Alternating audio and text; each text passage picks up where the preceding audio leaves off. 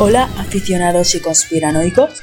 En el vídeo de hoy vamos a ver el caso de José Antonio Rodríguez Vega, apodado El Mataviejas.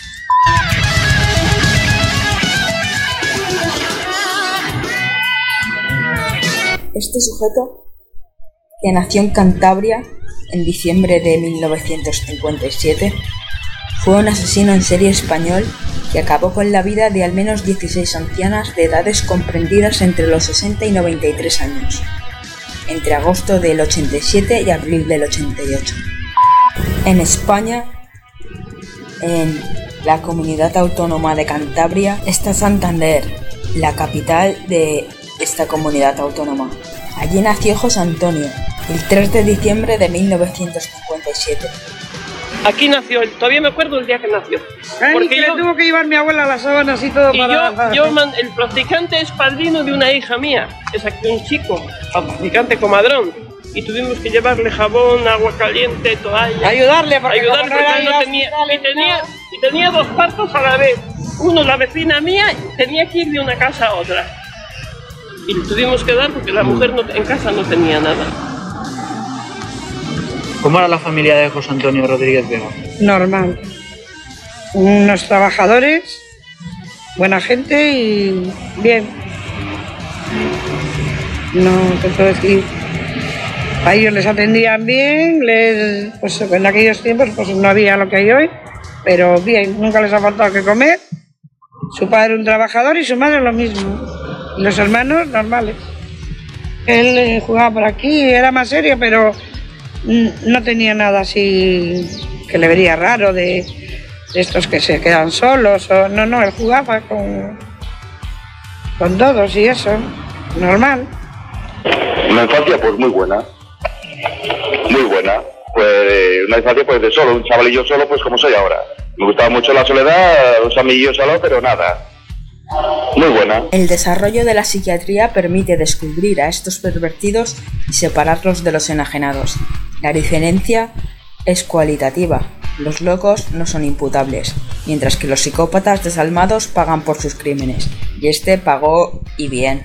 Este ejemplar humano, distinto a los demás, capaz de superar en horror a todo lo conocido, fue detenido en Santander a finales de la década de los 80. Se trata de un albañil, José Antonio Rodríguez Vega, un hombre moreno, de mirada penetrante, de nariz aguileña y boca muy marcada, con cierto aire de desamparo. Pese a su aspecto inofensivo, fue culpado de al menos 16 asesinatos de ancianas. Durante el juicio hubo que distinguir si se trataba de una bestia implacable o de un ser humano con facultades mentales perturbadas. El informe de los psiquiatras que lo examinaron, Carlos Fernández, José Antonio García y Miguel Rodríguez, fue concluyente. Conserva inalterado su sentido de la realidad y es capaz de gobernar sus actos, siendo resistente a los tratamientos, lo que ensombrece su pronóstico. Su peligrosidad es muy alta. ¿Cómo puede la sociedad protegerse de un individuo como este? Yo, yo, yo, yo, yo, yo, yo. Saben ellos que en el juicio no me callé. Puse contra las cuerdas a esos imbéciles de psiquiatras que no, no, tienen, no tienen ni puta idea dónde tienen la mano derecha. Puse contra las cuerdas a la institución penitenciaria y les ataqué bien ataqué al sistema judicial. Que yo me lo lleve todo escrito, mi defensa. Yo casi me defendí solo. Que se reía hasta la sala allí, coño. Porque al final decía el presidente a mi abogado, haga usted el favor de decir a su patrocinado que se calle, porque en vez de juzgarle nosotros a él, nos está juzgando él a nosotros. En esta entrevista telefónica, dada en 2001, se muestra siempre arrogante. Y eso es lo que yo quiero que pongas en la prensa, que les voy a quitar ante las cámaras de televisión. ¿Eh? Se lo dicen así, bien claro. Y que les voy a devolver la pelota. Yo tengo la pelota en mi tejado y se la voy a devolver. Con toda mi diplomacia, toda mi inteligencia y toda mi sabiduría, lo que sé. Que se han pasado, se han equivocado, han metido la pata, porque están pillados ellos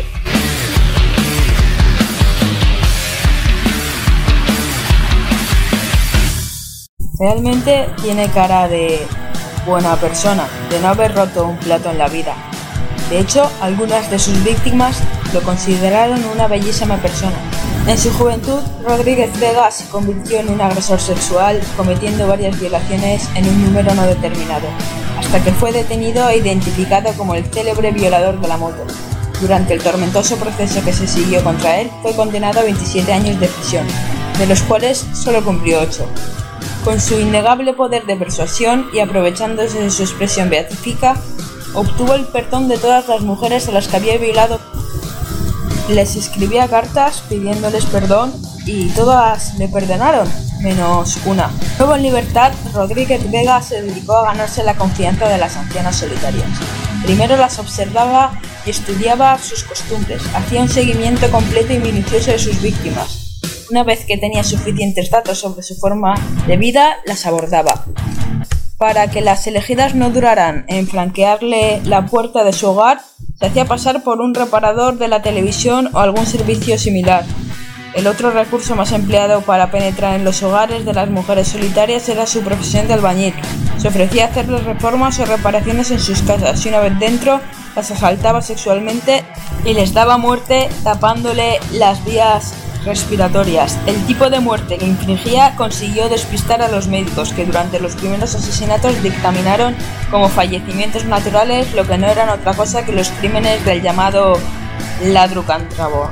En algunas ocasiones, el despiste, la ligereza o el error de los que extendieron los partes de defunción de las víctimas de Rodríguez Vega fue tal que llegaron a dar por muerte natural cadáveres encontrados con la ropa interior bajada o los órganos sexuales sangrando por haber sido violentados. A una de sus víctimas se la encontró con la dentadura postiza clavada dentro de la garganta. Pese a las evidencias en contra, el dictamen médico era siempre el mismo, muerte por fallo cardíaco. Era exacto, pero pasaba por alto que el fallo cardíaco había sido provocado. El asesino de ancianas tenía un modus operandi que repetía en todos los casos. Primero se ganaba la confianza de las mujeres, una vez dentro de la vivienda las asaltaba y les tapaba las vías respiratorias mientras abusaba de ellas hasta que sufrían un síncope. Finalmente, siempre se llevaba alguna pertenencia a modo de recordatorio. Cuando la policía le descubrió, encontró en un cuarto decorado en rojo en el que tenía expuesta su colección de fetiches pertenecientes a sus víctimas, joyas, televisores, alianzas, porcelanas, incluso un florero con flores de plástico. No lo guardaba por el valor de lo robado, sino por el valor que tenía para el criminal contar con un objeto de la víctima para su morboso recuerdo. Los asaltos sexuales variaban en intensidad y procedimiento, con frecuencia se ayudaba de palos u otros objetos en su comportamiento aberrante.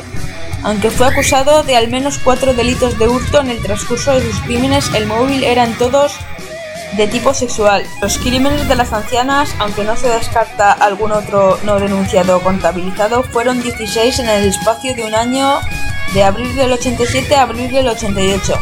La más joven tenía 61 y la mayor 93. He aquí la lista macabra.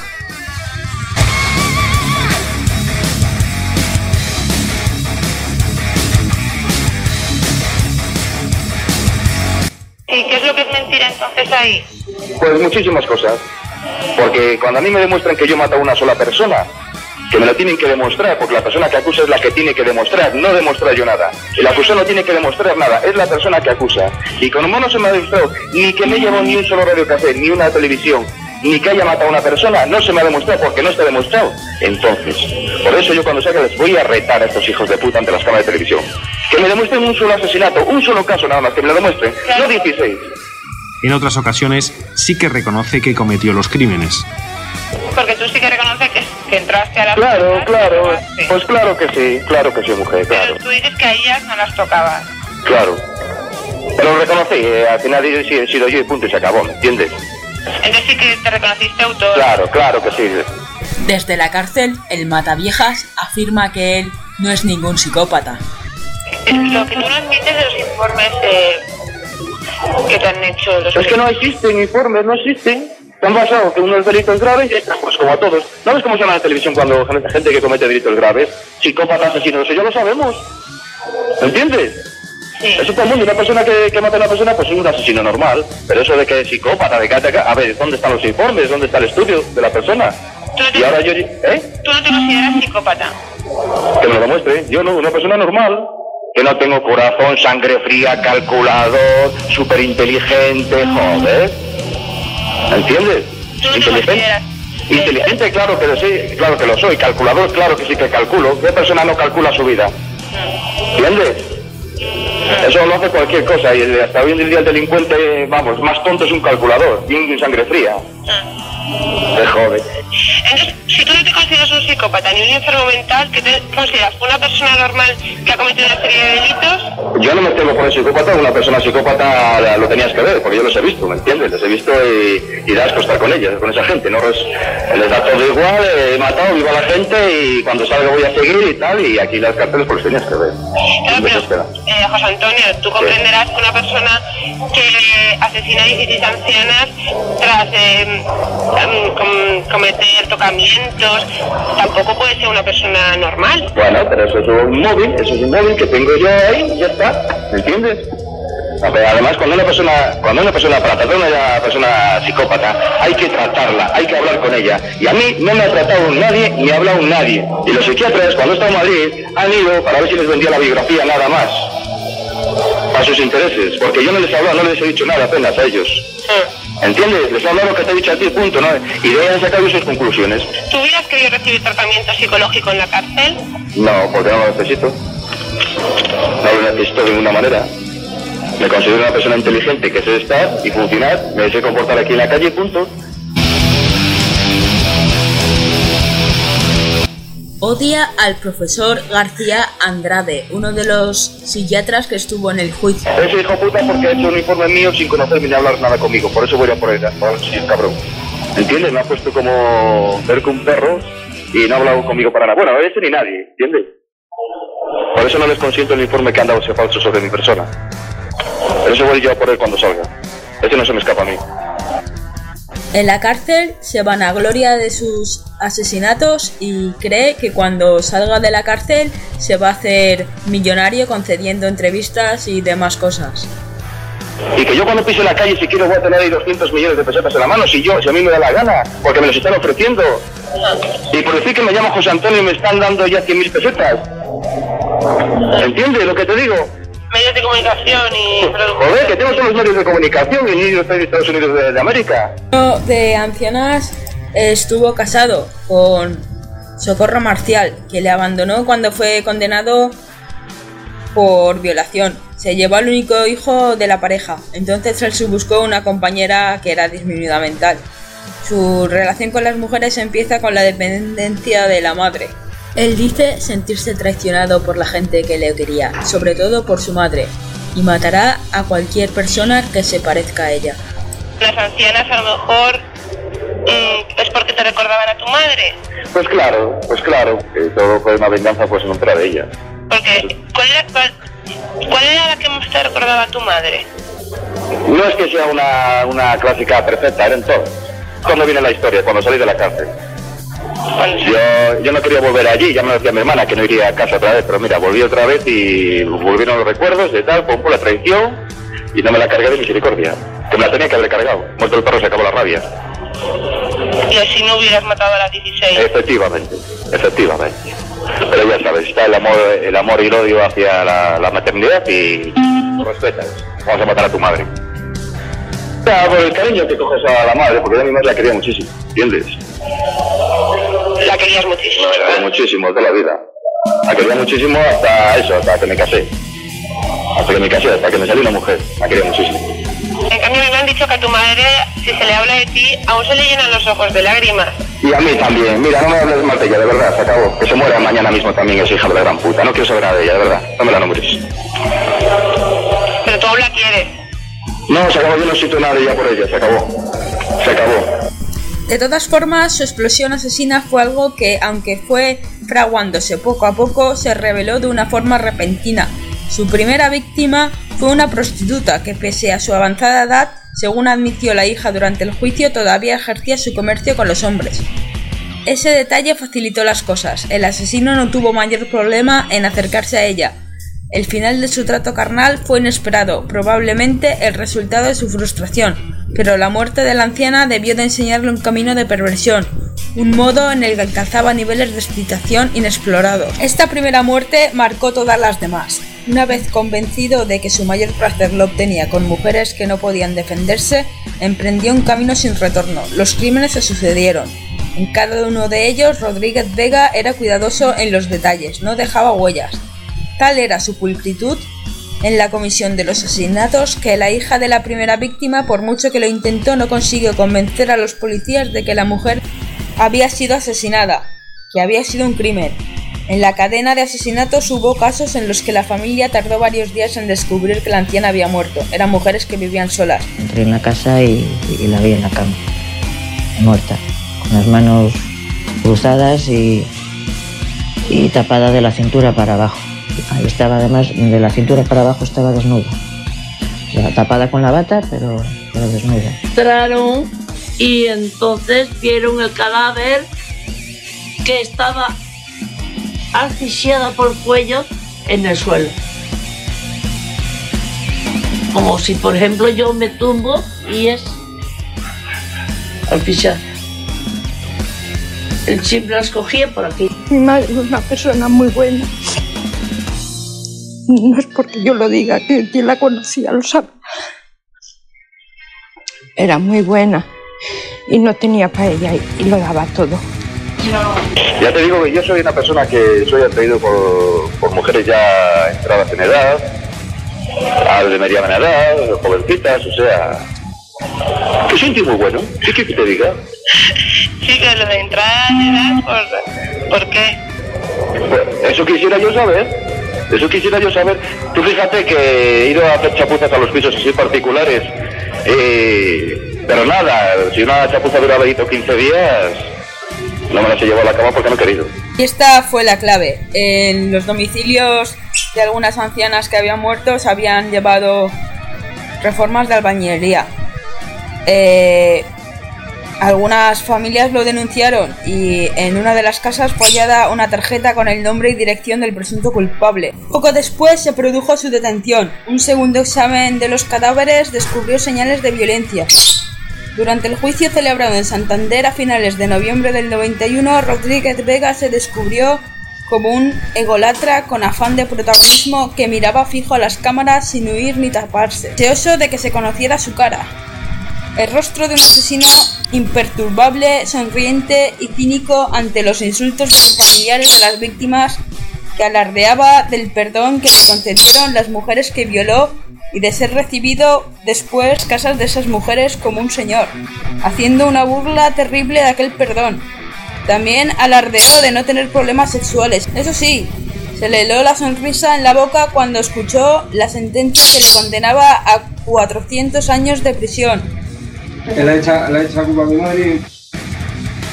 Si es que es porque la quiere mucho. O es porque la odia, vamos. O no sé. Eso habría que. Pero su madre no le ha dado motivos a él para, para ese odio tan fuerte que le tiene. Yo, yo desde que tengo uso de razón, ¿no? Porque mi hermano ha sido un tío de, que ha podido estudiar, que ha podido, de hecho, no sé si, si tú le ves escribir, le ves, bueno, es súper inteligente. Lo que pasa es que la inteligencia que tiene la eso, pero es súper inteligente y, y no sé, no sé. Es que él dice eh, sus principales odios y por lo que asesinaba a las ancianas era por el odio a su madre, primero, a su suegra y por su mujer, por abandonarle. No, no. Pero ¿cómo está sin vergüenza que me? Que venga y que me lo diga, joder. Es que a mí me hace una gracia de coger, que me lo diga a la cara. Seas hijo puta que a ti ni tu madre te ha abandonado, ni tu suegra, ni tu mujer. Se ha sido tu hijo de puta. Mi madre eh, ha querido a sus hijos como cualquier madre quiere a- a sus hijos.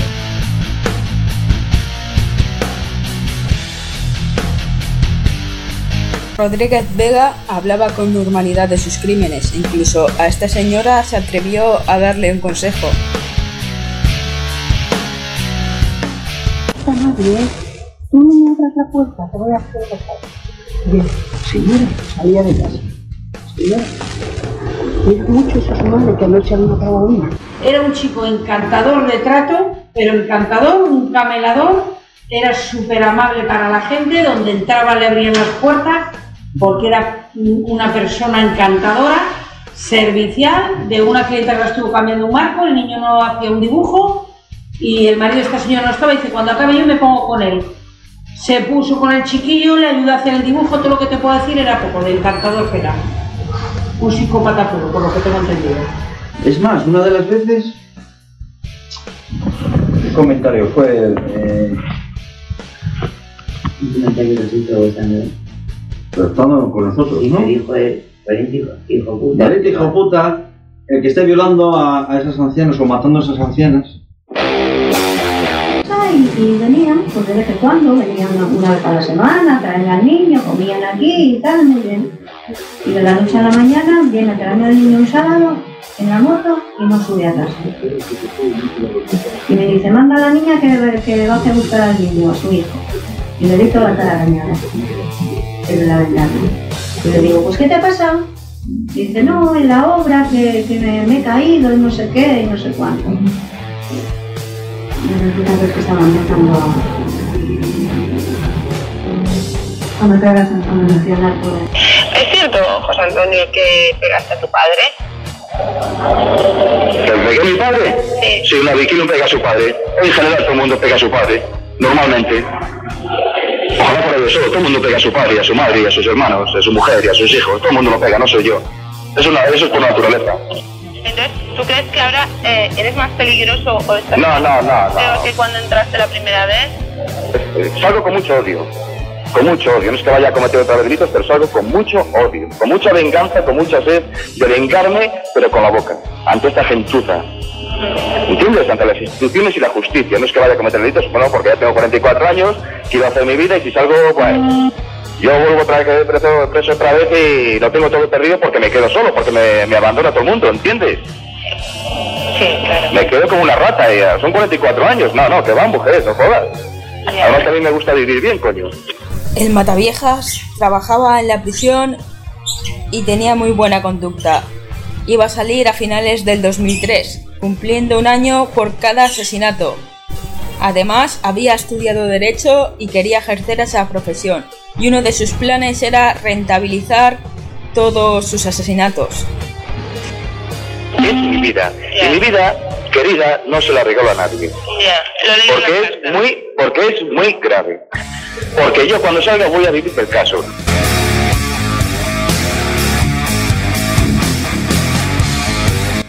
Su hermana guardaba en cajas toda su vida esperando a que saliera de la cárcel. Primera experiencia sexual fue a los 8 años con una vida de 50. Ah, claro. Porque yo era muy macho cuando era pequeñito.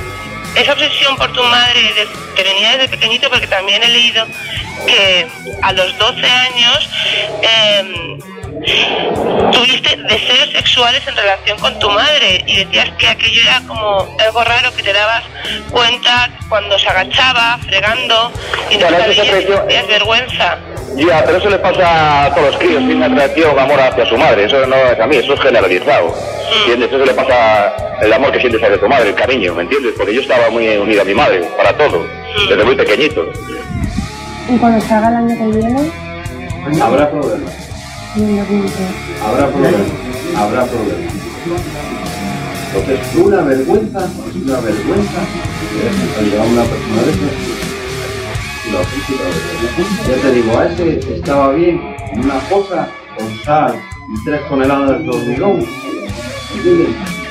Y no se lo digo yo, tienes que poner en el, lugar de la gente, sin comerlo, sin beberlo.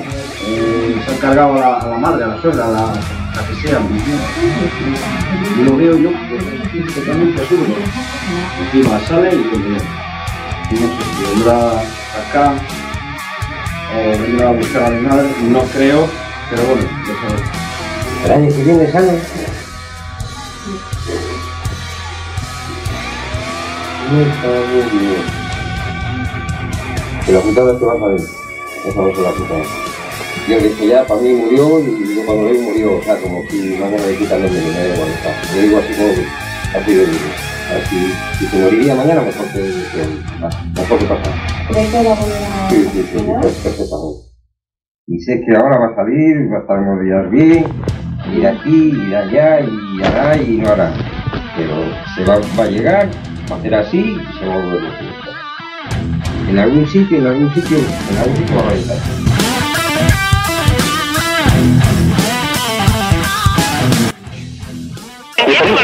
Cada vez que salías de, de una casa? Cada vez que hacías Pues claro que te causa remordimientos, porque no saben de eso en ti, ¿me entiendes? Sale de cabreado, como estoy ahora, que estoy hasta los huevos. Tenía ganas de trabajar ni hacer nada, amargaba. Ya tenía ganas de entregarme y diga, venga, que salga solo por donde quiera, me entrego y te marco el culo. El 24 de octubre del 2002 fue asesinado en la prisión de Salamanca. Un funcionario lo soltó en el patio de la cárcel y Enrique González del Valle y Daniel Rodríguez Ovelleiro asestaron 113 puñaladas al violador y asesino. Negaron que actuaban por un código no escrito de presos que impone el castigo a los violadores. La ley de la cárcel no existe, cada uno tiene el código que quiere, afirmaron.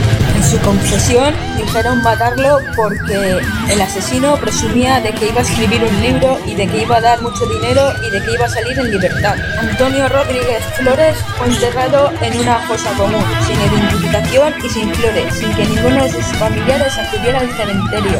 Zanahorio, tras bajar del furgón de la Guardia Civil ante el Palacio de Justicia de Salamanca, fue claro y orgulloso y dijo, he matado al mataviejas y la gente se puso a aplaudir. Oye, ¿cómo estás? Muy bien, cada vez mejor. Sí. Sí, sí, cada vez mejor. No se lo creo como estoy. Cada vez más joven. Sí. Conmigo pasan los años, soy igual.